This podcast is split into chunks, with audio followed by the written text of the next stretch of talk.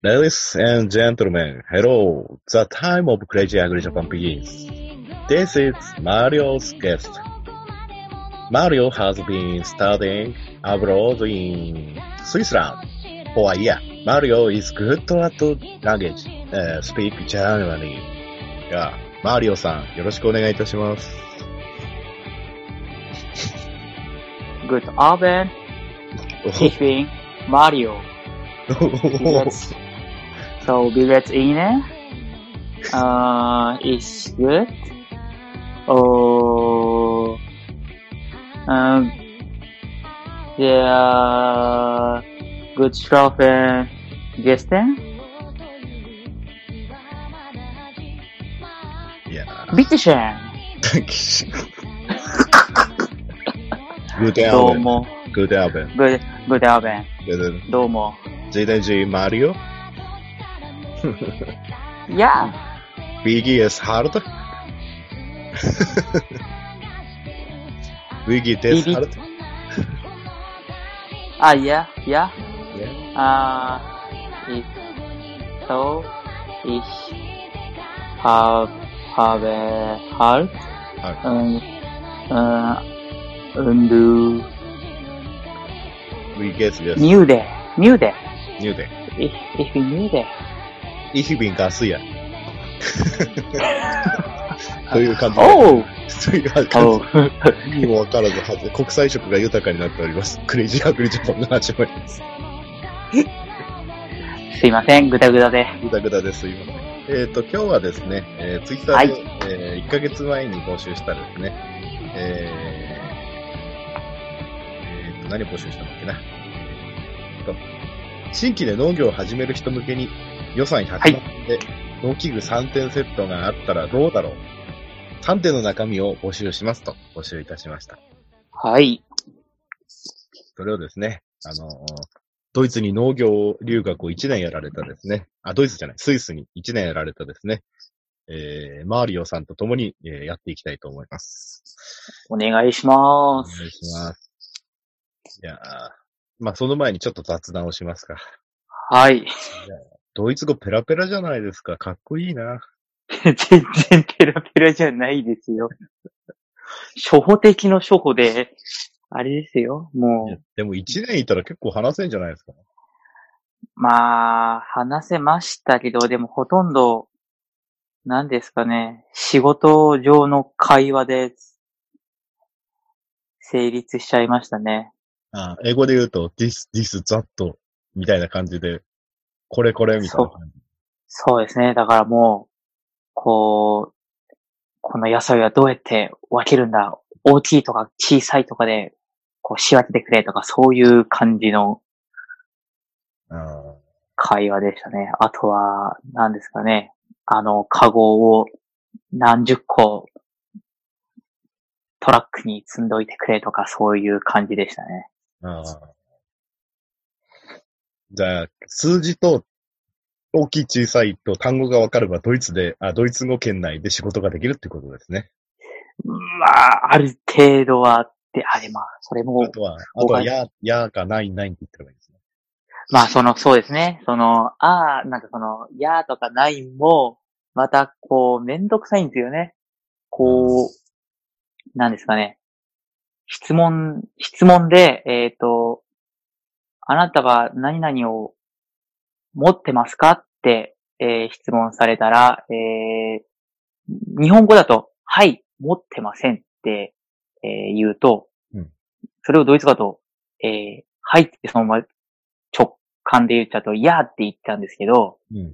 えードイツ語でいやーって言っちゃうそれはいいえっていう意味なので、あ、そうなんですか？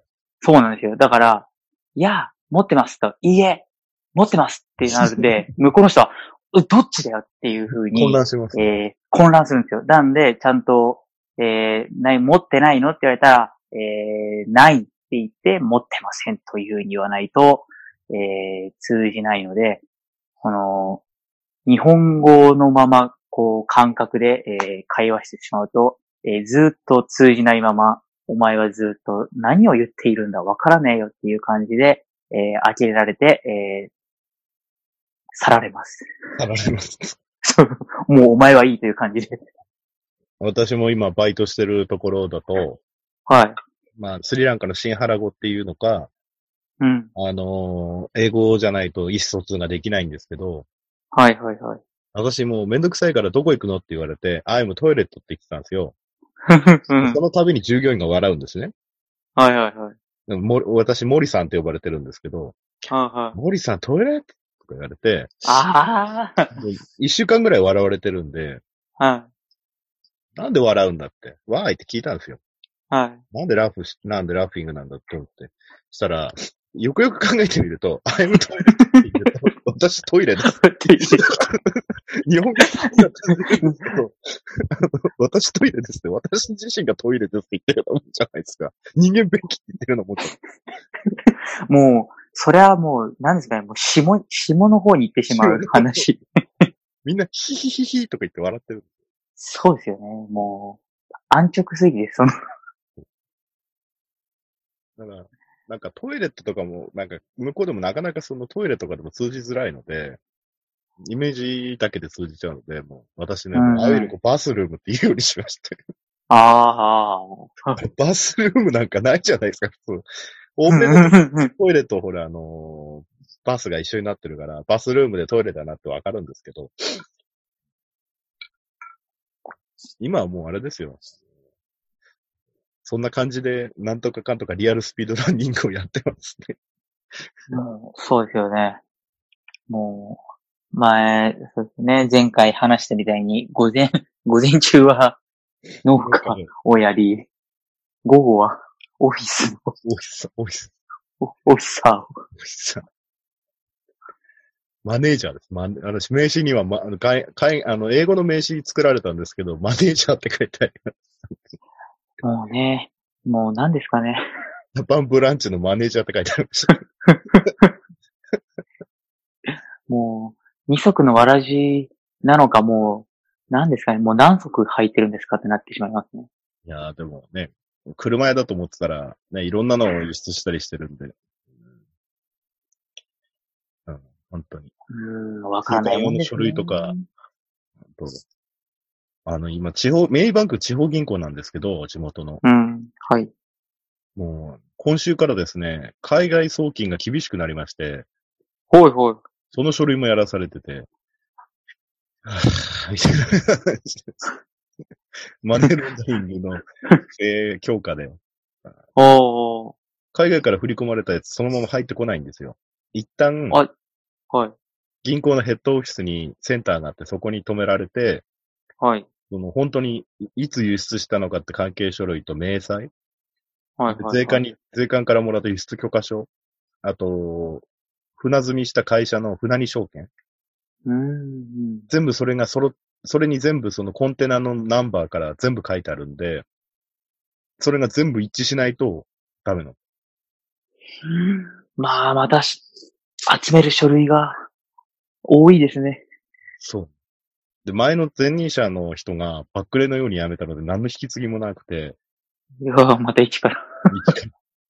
で、その、銀行もその、なんていうんですか、その、日本のぎ地方銀行なのに、顧客が海外法人だか海外の人だからって言って、通知文書をですね、英文で送ってくるんですよね。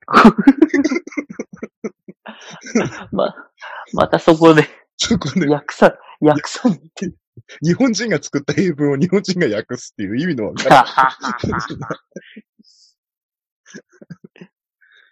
い。でも、いろんなことを覚えますよ、本当に。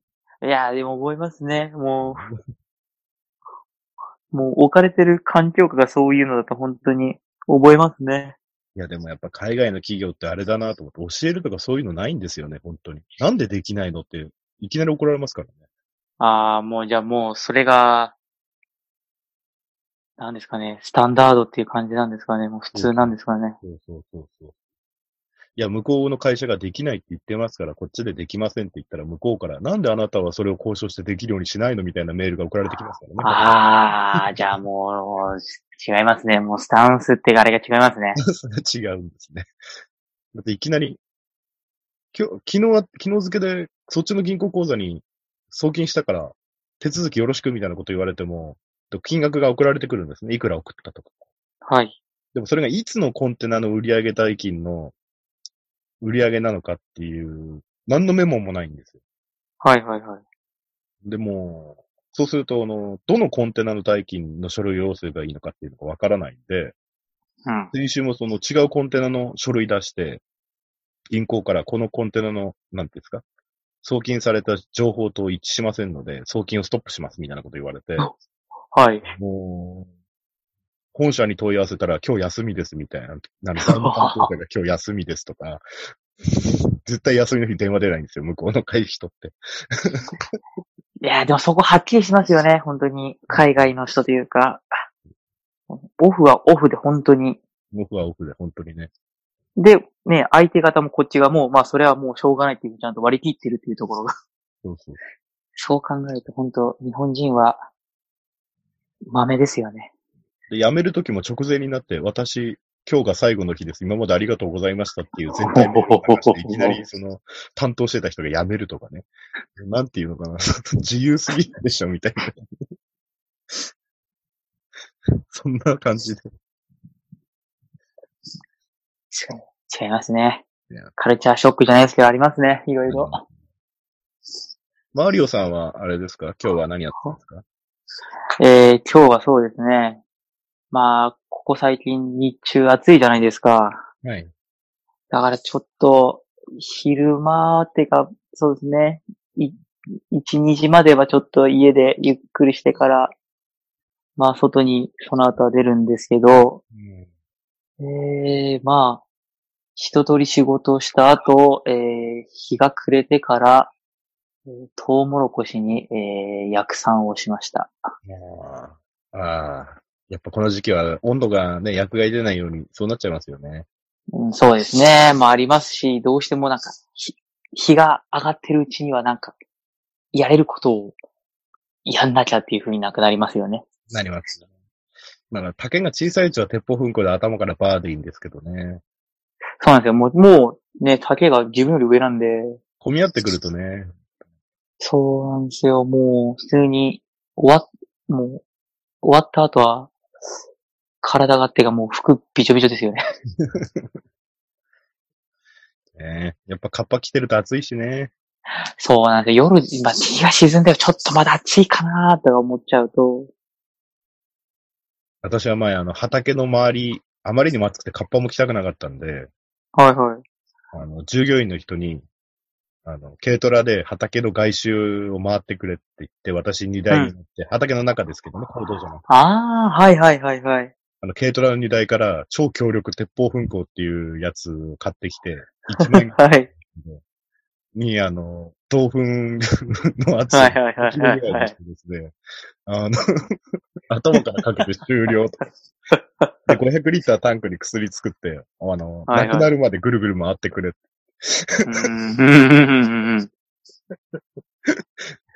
まあ、それだとね、飛距離がね、かなりあるか、まあ、いけるっちゃいけるかなって感じ超強。力鉄砲噴火はすごい飛ぶん。ですけど、いや、薬もすごい量吐きますね。ああ、で、まだなん。かドリフトもすごそう。あ周りね、自分の畑だけだったん。です。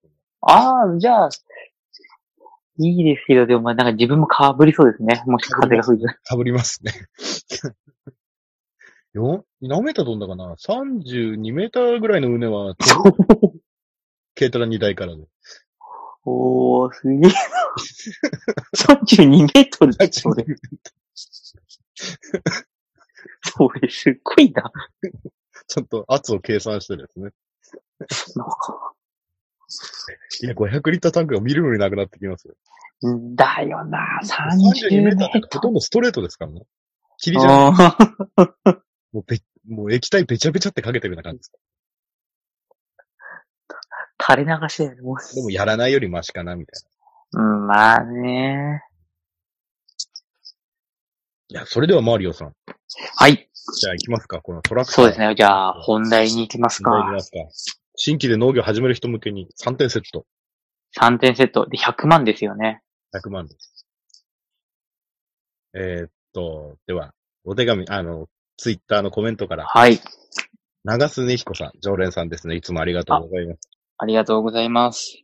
えー、ロ 路地野菜コース。あ、そうですね。そうですね。くいろいろ、えー食習っていうか、そう。軽ト上ラ司がいます。軽トラ、還暦、動力噴霧器かな。オプションで旧酸、旧酸水ホースと管理機つけるアルミの歩み付きで。移動収穫は軽トラで、薬剤散布も軽トラで動力噴霧器運べるから。しかし、堆肥運びも考えると軽ダンプ。ああ、うん。これダメですね。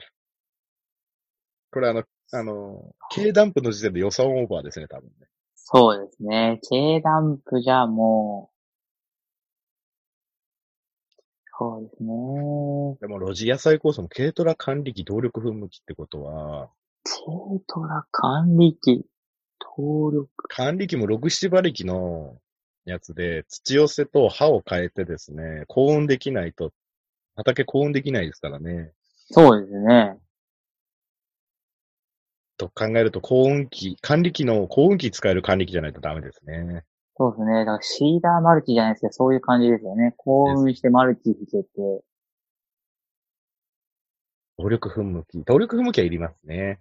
そうですね。だからその動力噴霧器も、今だとその丸山、じゃあ、あの、あれですよ。電動とかね。リチウム電池があるんで、それでもまあいけるっちゃいけるかなっていうのはあります。それ、背負いの動力噴霧器ですか？そうですね。背負いでもいけるんじゃないかな。いや、どちらとこの、この長須根彦さん言ってる動力噴霧器って軽トラに乗せるから多分タンクと動力噴霧器じゃないですか。ああ、そっちか。でも、そう、予算考えるとな。いや、で。も面積2段部ぐらいよ、動力背負いだと結構厳しいですよね。うーん。まあ、動力噴霧器もホース引っ張りますんで大変ですけど。うんうんうん。で、そうか、軽トラ、そうだよな。やっぱ植えた時水とかやりたいし、豆粉もね。ああ、そうか、あ、そうだな、そうか。背負いだと水できないですからね。そうですね、そうだ。結構畑の土って表面かけたつもりで濡れてるなと思っても、中まで染みてないんで、うんうん。ドバドバかけたいですよね。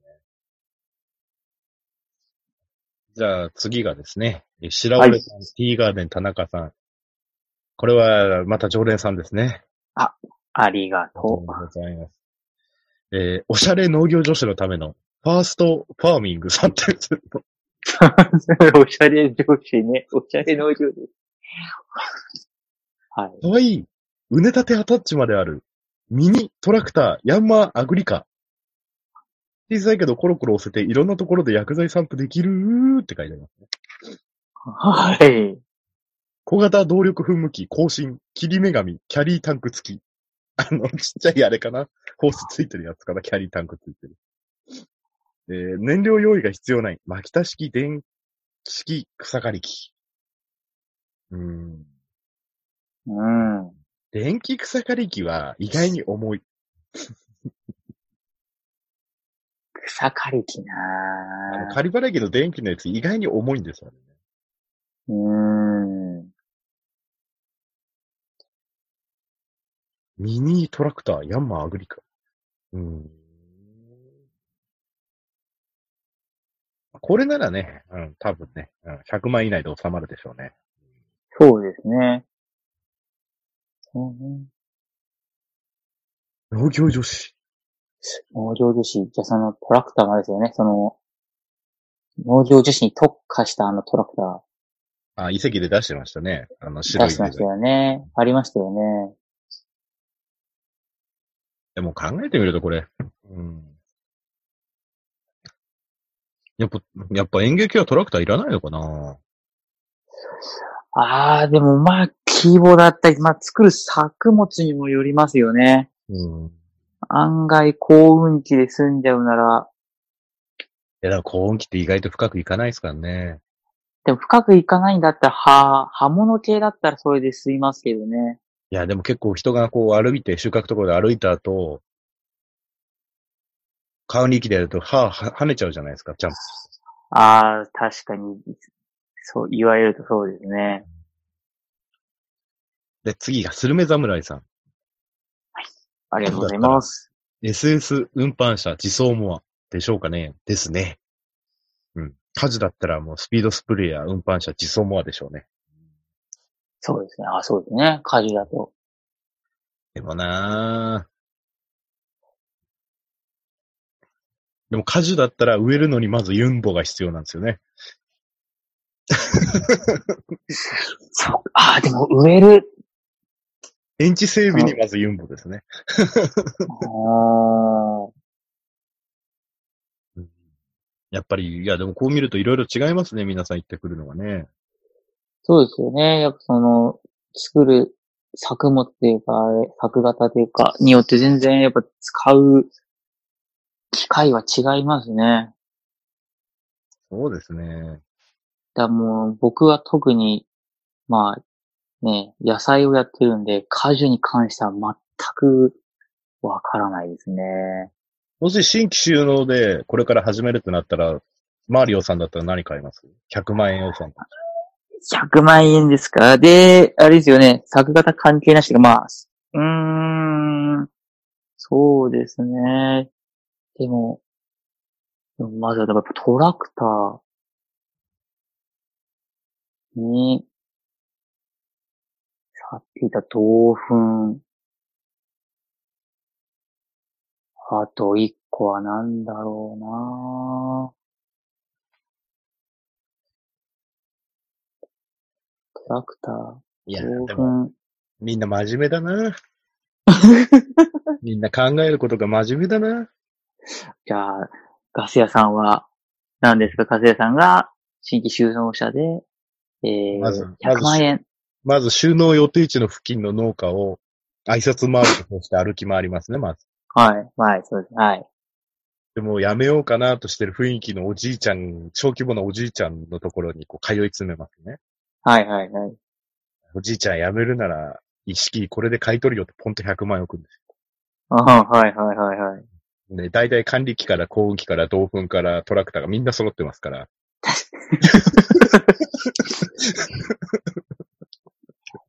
もまず買収、かね。買収、買収。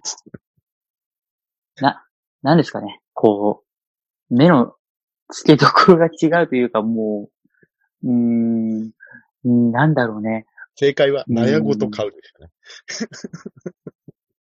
うん。なんかもうむしろそのおじいさんからその、事業を、事業を買い取るって感じ、もう買い取ってしまうっていう感じですよね。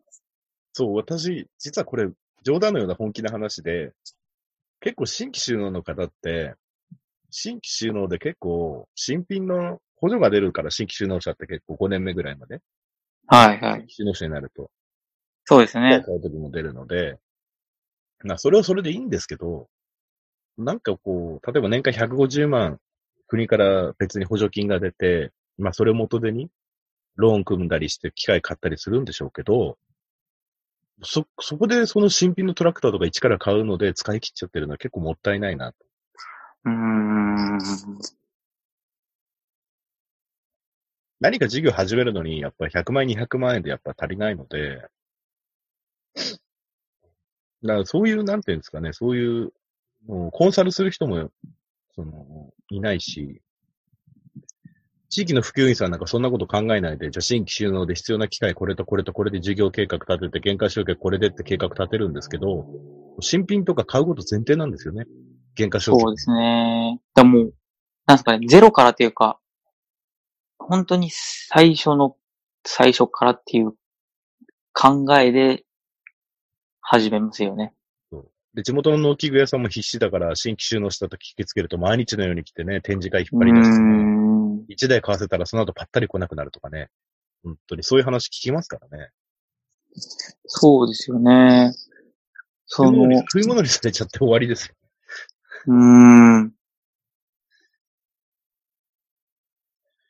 その、あれですよ。僕がスイスに、えー研修してるときに、その、違う研修生先の、はいえー農家さんが結構もう高齢で、うん。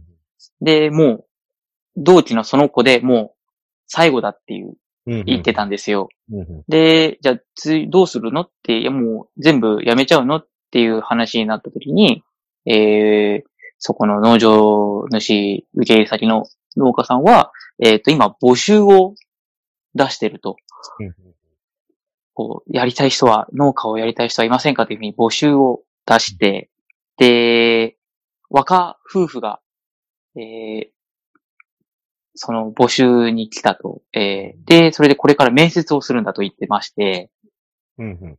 で、面接して、で、合格したら、えーその、そのわ、その老夫婦が、えーその若夫婦に、えー農業指導しながら、えーその指導料をもらって老後を過ごすっていうことを言ってましたね。ええいいので、ある、お、なんかそれで言ってましたね。で、ある程度向こうがそれで経営が立ってきたら、多分、それでそのまとまったお金で全部、えー、まあ土地なり多分、もろもろの相続というか、まあ、を買うっていう感じだと思うんですよね。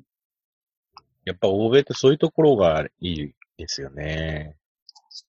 アメリカなんか、らその、アメリカだとうん海外の人なんかこう、会社辞めて引退後になんかこう、セミリ、50代ぐらいでセミリタイアして地方の農場を買ってそこでやるみたいな。うーん。なんかもう、農場がセットで売ってるんですよね。家屋からうん道具からなんかみたいうんな。うんうんうんうん そういう考えもい、まあ資本主義の中ではね、そういう考えの方がまあスマートに、まあ、ぶっちゃけ後を継ぐ人募集するだけじゃなくて、売るって選択肢も。そうですよね。さっき言ったその、ガセ屋さんが言ったように、その、100万で、を元手にというか、それで、あのーもう、リタイアしてしまう、その、ね、高齢の農家さんのところで、えーえー後を継ぐというか、まあ、その事業を継ぐという考えも、まあ、一つのやり方として、まあ、今後は必要なのかなというふうに思いますよね。うん。やっぱりね、やっぱち、やっぱり、そのね、地域にいるその指導員さんとかを否定するわけじゃないですけど、そうですね。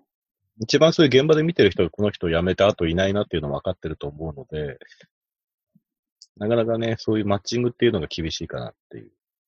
うんうんうん。ね、結局ね、道具揃っててね、トラクターなんか1年で数回しか使わないで納屋に収まってて、で、田植え機も1年に1回しか使わなくて、で、コンバインも1年に1回しか使わなくて、まあ2町歩とか1町歩ぐらいやってて、田んぼをで終わっちゃう。うん。で、あとはあの、その人が死んだら息子さんとかがね、古物屋さんとかに、ただ同然の値段で、はい、処分してくれって言ってやってしまう。それがね、加工安でオークションに出たり、ヤフーオークションに出たりしてるわけですけど。そうですよね。やっ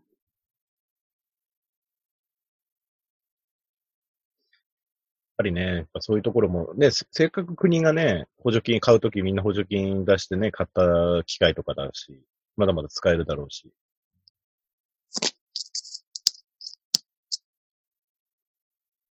いやー、あれですね。だんだんだんだんネタ投稿も減ってきてですね。はいはい。クレイジーアグリジャパンもそろそろ落ち目かな。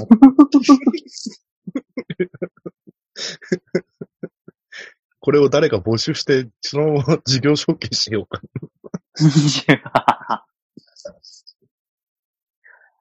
そうですよね。事業承、事業承継といえば、あれですよね。金子さんが、何かやってましたよね。猫さんなんかやってましたっけ？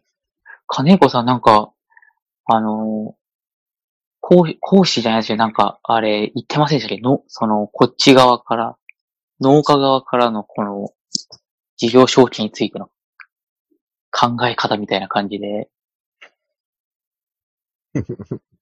なんか Facebook に載ってた気がするんだよな。え？金子さんは新潟県会長という肩書きを使って、あの、夜の六本木や銀座で合流しまくってるってことで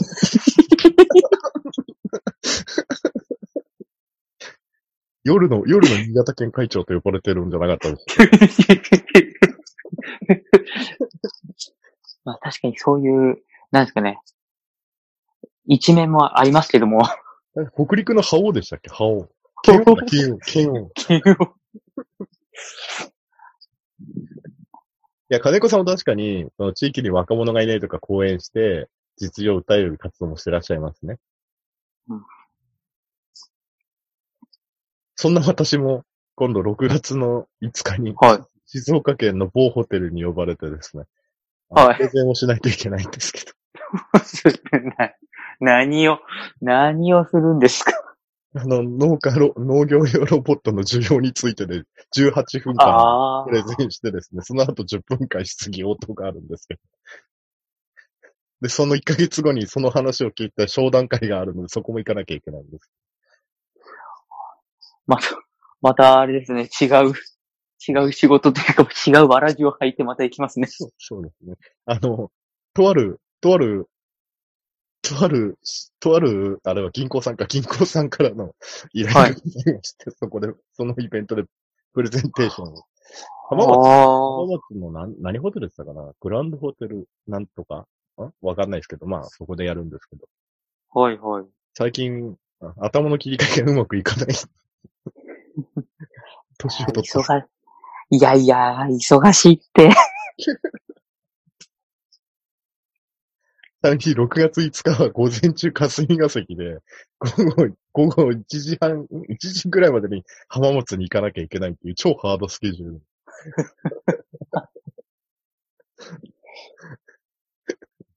で、夜は車屋に戻らないといけない。静岡日帰りですよ。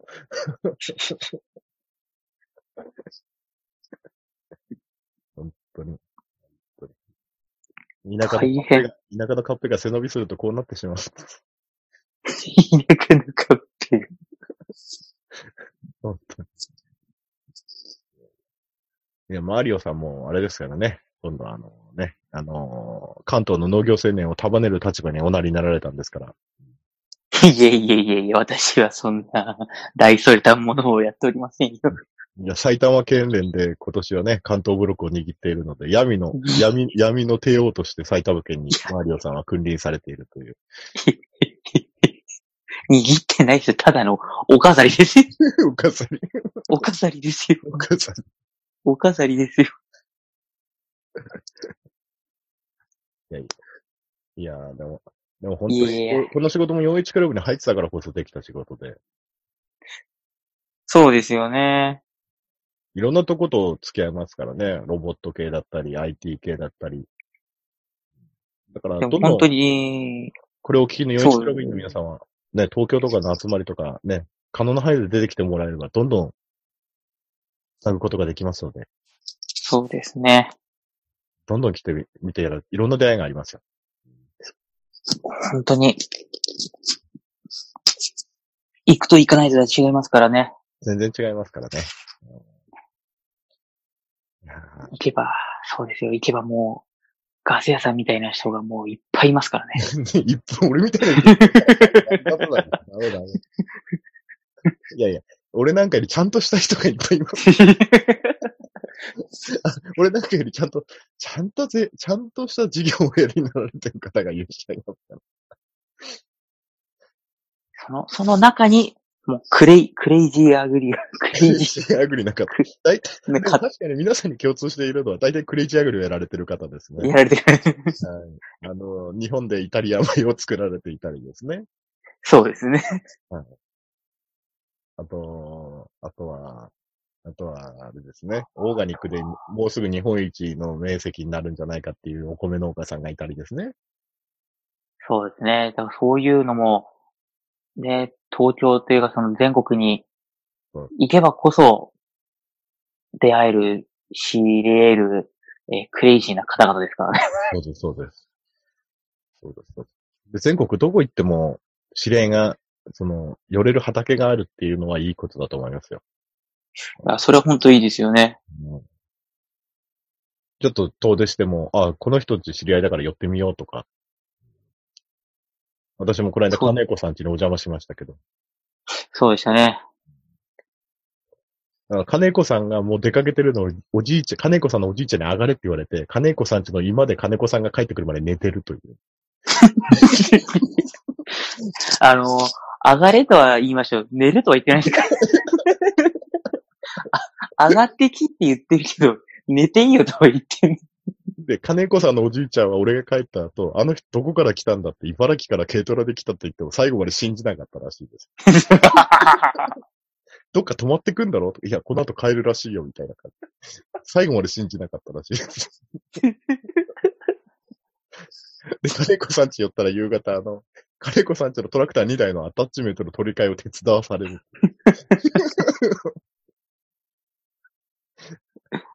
そうですよ。ちゃんとそこまで行ったならね、しかも、ご飯もごちそうになってるんだったらそこまでやらないとね。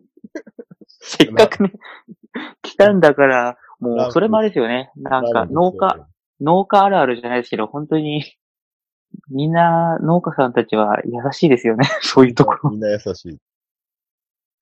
みんな優しい。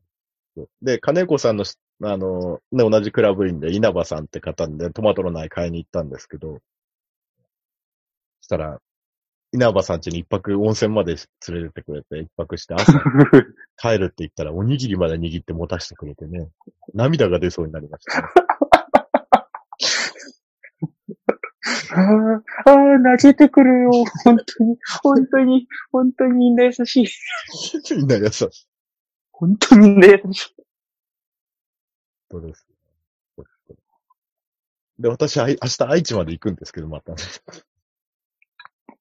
本当に。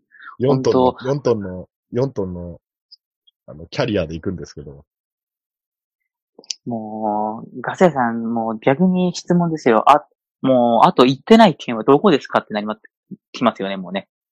意外、片手で、意外、え、北海道は、北海道親戚も昔からいたし行ったし、青森もこの間行って泊まったし、うん。秋田も何年か前の全国大会で、秋田の。南まで、車で行ったんでね、茨城はいはい。行ったし、岩手もあるし、山、山形ないですね。はいはい。山形なくて、宮城は取引先あったから行ってた。福島はもうバリバリ行ってた。茨城は当然住んでるからある。栃木もある。群馬もある。うん。長野もある。新潟もある。うん。うん富山は、富山、石川、ない。ない。福井もない。うん。で、滋賀はある。京都もある。愛知もある。岐阜もないですね。山形と北陸3県。あ、北陸、福井、富山、石川がなくて、和歌山はどうです？和歌山ないですね。三重もない。あとはあるな。もう、広島、山口、鳥取。あそこら行ったことあります。あ、うん日本海がないですね。鳥取、島根はないな。うん。鳥取、島根がなくて、山口もある、広島もある、あと高知がないのか。あ、高知行ったな。高知行った。四国は全部行ってる。となると、9県ぐらいですね。あと。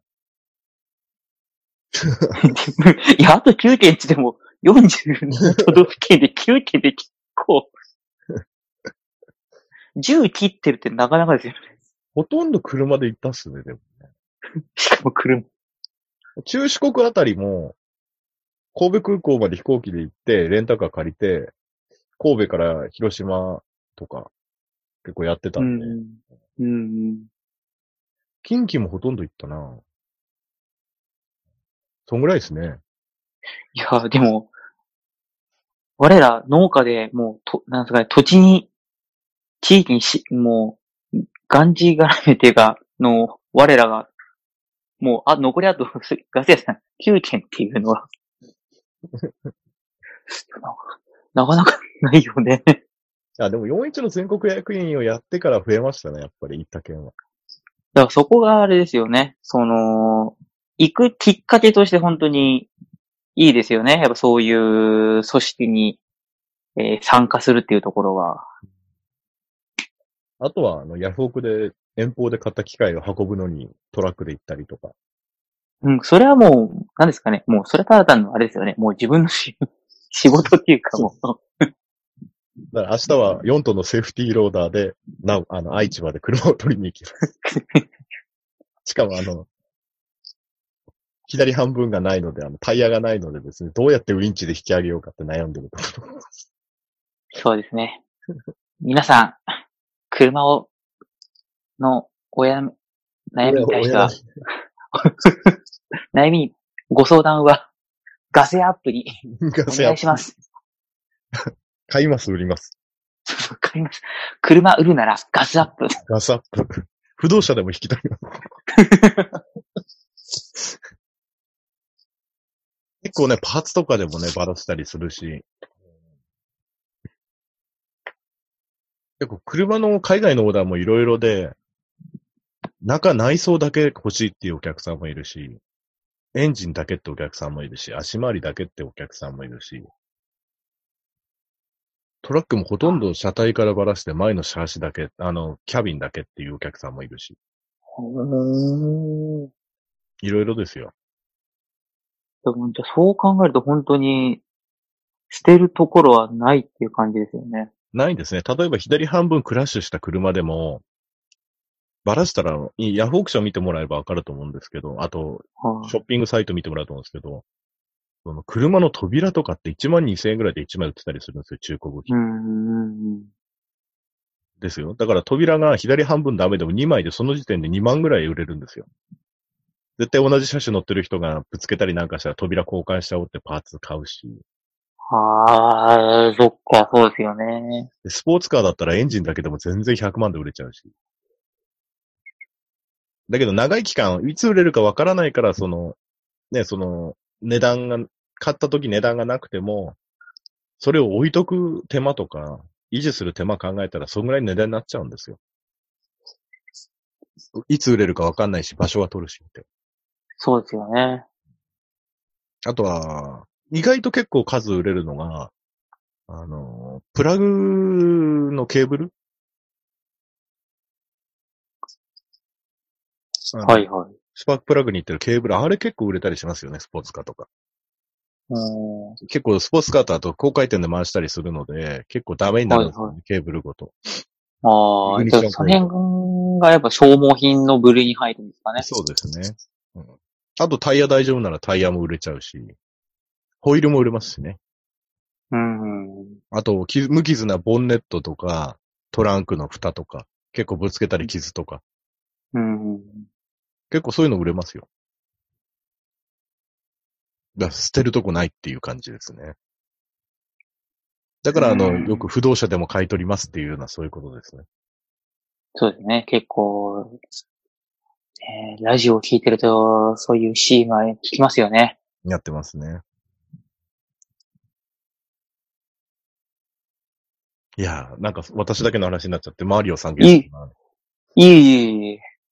だんだんあれですね。あの、3点セットからすごいだんだん離れてしまいました。3点話紹介終わっちゃったんですよね。すいません、私のネタの企画力が不足してる分で、リスナーさんお手紙ありがとうございました。ありがとうございます、本当に。私も皆様の。3点セット企画しておきますので、なんか。そうですよね。だから、ガス屋さんは今の本当に仕事関係でいたら、本当その辺も、やれてしまうんじゃないかと思っちゃいますよね。やれますけど、結構オークション会場とかの安いのもあるんですけど、やっぱ置いとく場所ですよね。サイズあうん買ったらすぐ持って、持ち出さないといけないし、うん、で資金力もいりますしね。それだけ在庫を抱えとくね。そうですよね。場所と資金。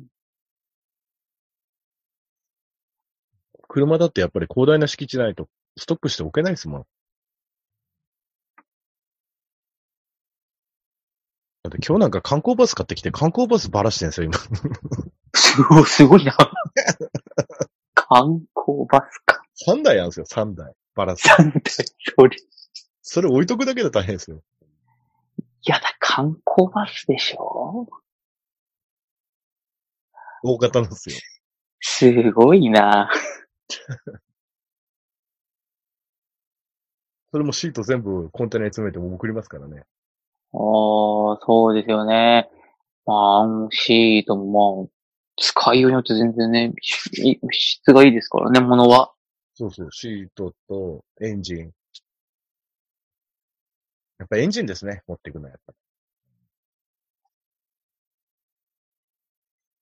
で、車体は向こうでもあるので、エンジンだけ持ってきてとか、そういうオーダーも入りますよ。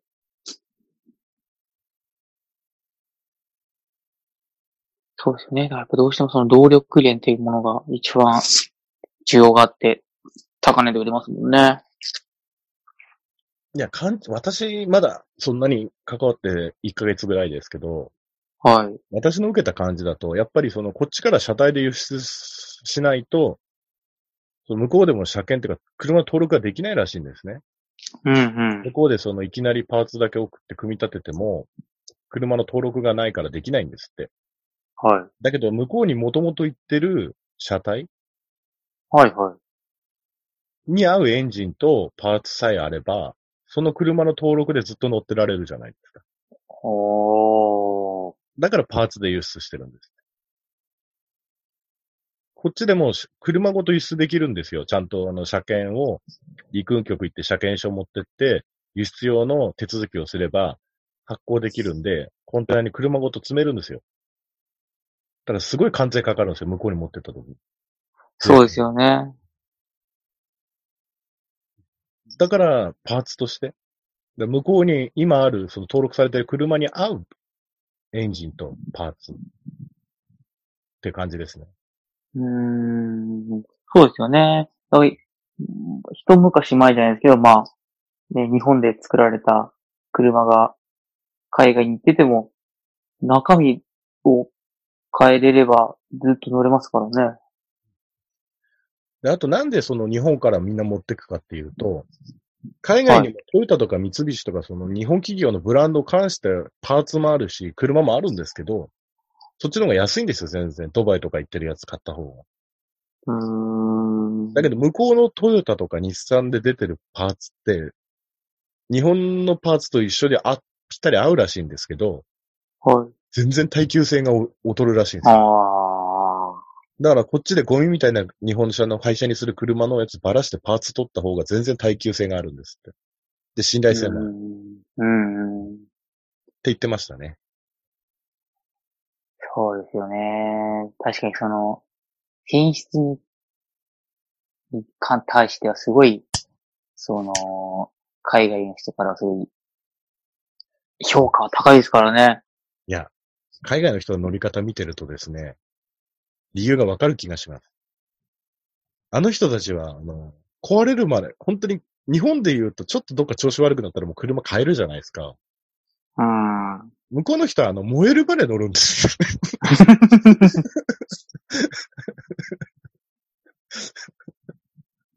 あの、あの、車検って制度がないんですよね。ああ。欧米とかだと。だからもう、なんて言ったらいいんですかね。気にしないですよね。どんな状態でも。動けば乗っちゃうみたいな。うんうんうんうんだからこそその長く耐久性のあるパーツっていうのはかなり求められてますね。なんか、クレイジーアグリジャパンなのに海外の車事情になってしまった。車事情変ですね。まあその海外でそう、そうですね、話だと、まあ僕が、その研修海外してる時にも、その、あるんですよ。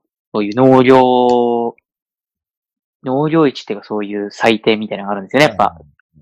海外でも。で、まあそこで、まあ同期と、その見に行った時に、まあいろんなトラクターがあるんですよ。もう、メッセとか、ジョンディアとか、メルセデスあるんですよもベンツとかそう、あるんですよ。もう、でっかい、もう、タイヤが自分の身長ぐらいが、前輪があるぐらいの、もう、大型の、えー、トラクターがね、展示してるブースがあるんですよ。はいで、そのブースの、い、の中の一部に、クボタがあるんですよ、クボタが。で、もう、同期で、おクボタがあるよつって、行くんですよ。で、そしたら、その、やっぱ、向こうのその、ブースにいるその、店員さんっていうか、その、スタッフの人も、気づいて、わーってなって、日本人がいる。やそうあ、ヤパンみたいな感じで、ヤパニストから、ヤパンって言われて、あ、やーって言うと、わーってなんかすごいもう、なんか、よく来たな、みたいな感じで。で、すごいもう、久保田の、なクオリティがすごいいいよ、みたいな。もう、すごいベタ褒めしてくれるんですよ。で、それでなんか、写真撮らせてくれって、で、俺ら同期でこうトラクターにこう、乗ってる写真をこう、撮って、で、じゃあこれは、あのー日本に送るんだっつって、でこれでこんなに、ここでも日本人がこう乗ってるのを見せて、ちょっと PR するよとか言ってて、で、なんかまだその時は、あの、直接輸入ができてなくて、あ、ドイツ？にフランス、そう、あーそのスイスにうん直接その輸入するルートがまだなくて、あ、スイスに入ってなかったもんな、君。そうなんですよね。で、一回、えーフランスに輸入されたものを、えーフランスから買って、なんか輸入っていう感じだったみたいで、うんうん。で、なんか、ちゃいつかその直接輸入できるように、PR したいから写真撮らせてくれ、みたいな感じで、写真撮らされましたね。スイス今 EU 入ったのかな？入ったんですよ、確かえーと、確かでも、入ってたは入、僕が行った時にも入っては入ってましたけど、でも部分的だったんですよね。ね。あ一部だったんですよね。あ。あれフランス経由なんですね。そうなんですよ。フランスの方が、えー、まあ、量も、えー、で、入ってくる量もあれ多かったんで、でそっからの方がまだコスト的に、コスト的にはいいんですけど、でもいつかはなんか直接、えー、取引とかできるようにしたいんだ、みたいなことは言ってましたね。やっぱ小型トラクターでした？そうですね。小型トラクターもありましたし、うーん、まあ、大きいサイズもありましたけど、でも他の、えー、海外のトラクターに比べたら、小さいサイズでしたね。うんうん。でもそれでも、えっ、と、馬力もいいいし、あとはもう、まあ、それに関しても、一番はもう、えークオリティだって言ってましたね。もうずーっともう、あの、し品質がもういいよ、つって、壊れないよって言ってましたね。なるほど。で、その同期の、えー一人の、えーの、農場主のボスは、うん実際本当久保田のトラクターを買ったらしいんですよ。あは。で、その同期の子が言うには、えーそのボスは、えーそのジョンディアとか他のはもう、いろんななんか、ダイヤルとか細かいなんか操作あって、俺はそういうのは嫌いなんだって言ってて、で、久保田はもうシンプルで本当にこれはいいよっていうことを言ってました。全身バック2足3足しかないよ。そう、もう、シンプルイズザベストみたいな感じで、本当に、あんな細かいいっぱいついてるダイヤルは俺はいらねえんだって言って、俺はもう、簡単なやつで俺は十分なんだって言ってましたね。いや、どこの国の農家も変わんないんですね、やっぱり。あんないっぱい操作いらねえとか言ってましたよ。やっぱどこの農家も一緒ですね。一緒ですよね。いやー、でも輸、俺も輸出とかにかかってみて思って、やっぱ食によって障壁ってでかいよ、やっぱり。当に。発展途上に行けば行くほどね、輸出輸入って難しくて。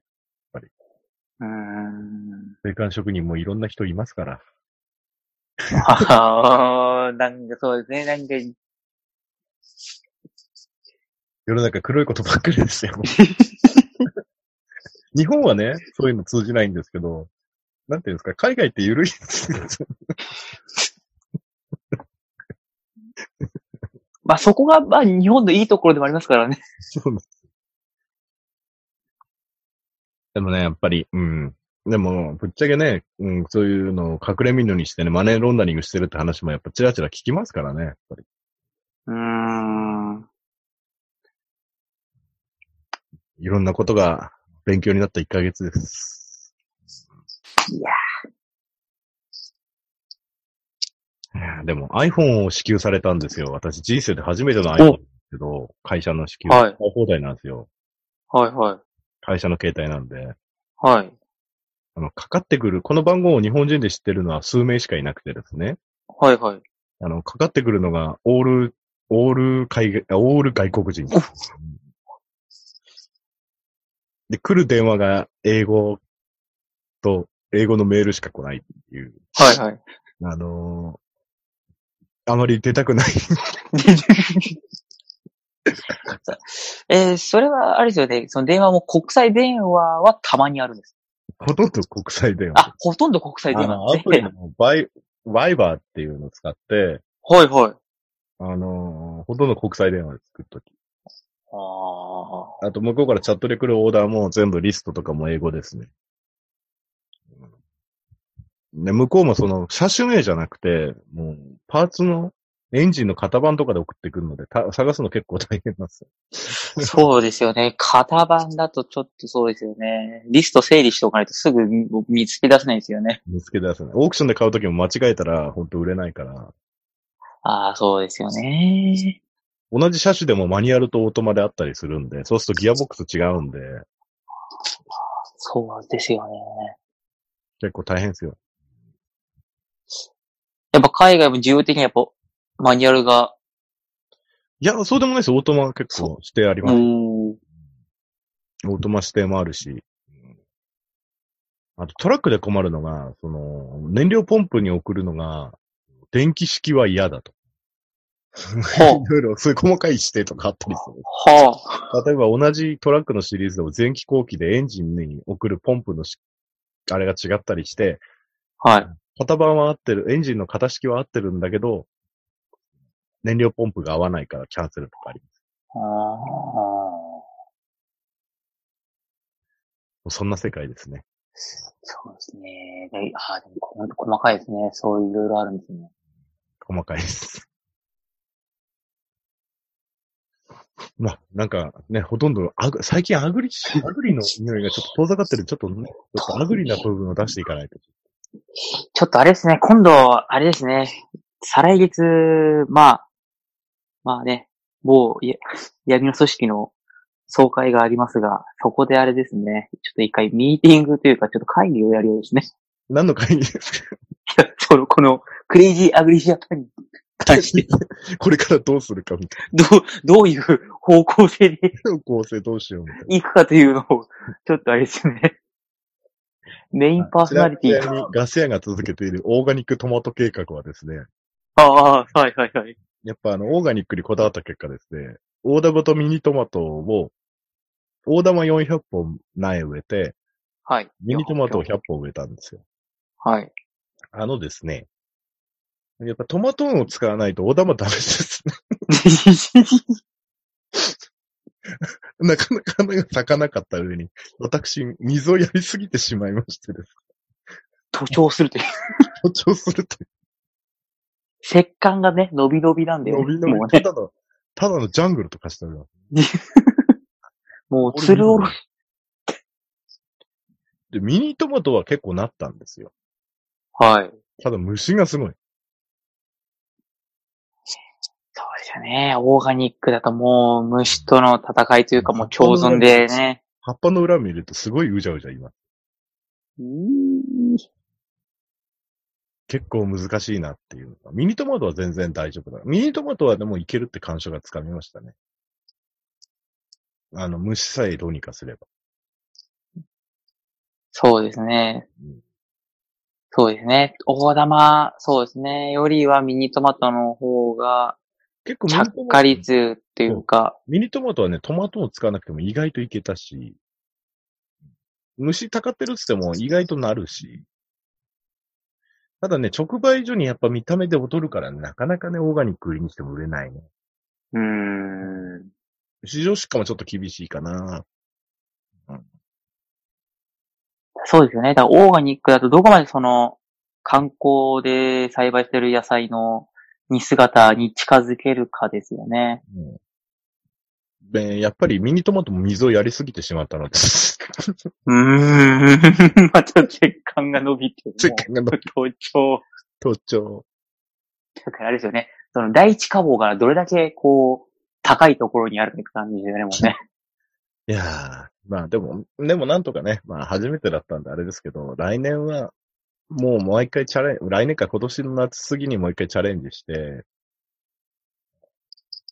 いや、オールミニトマトだなと。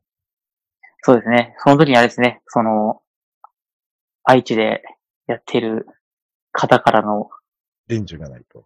伝授がない。で、少しは、収量が増えるかもしれません。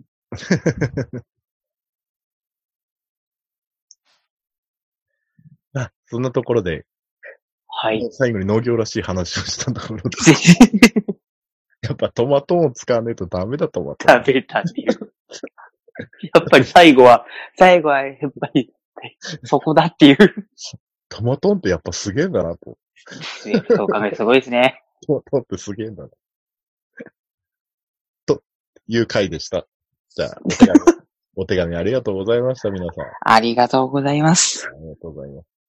それではですね、えー、次回はもうちょっと早く更新できると思いますので、えー、長ネギも太郎さんとアポが取れましたので、来週の金曜日あたりにですね、番組がアップできると思いますので、皆さん次回もお楽しみに。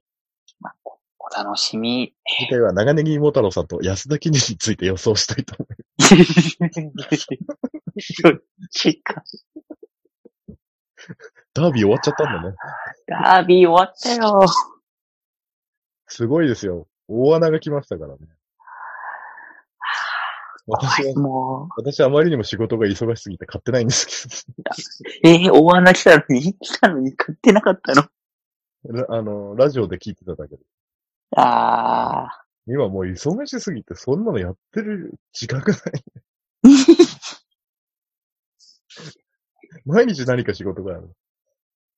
ー。でも、嬉しいことじゃないですか。何、いつも何かが仕事があるというのは。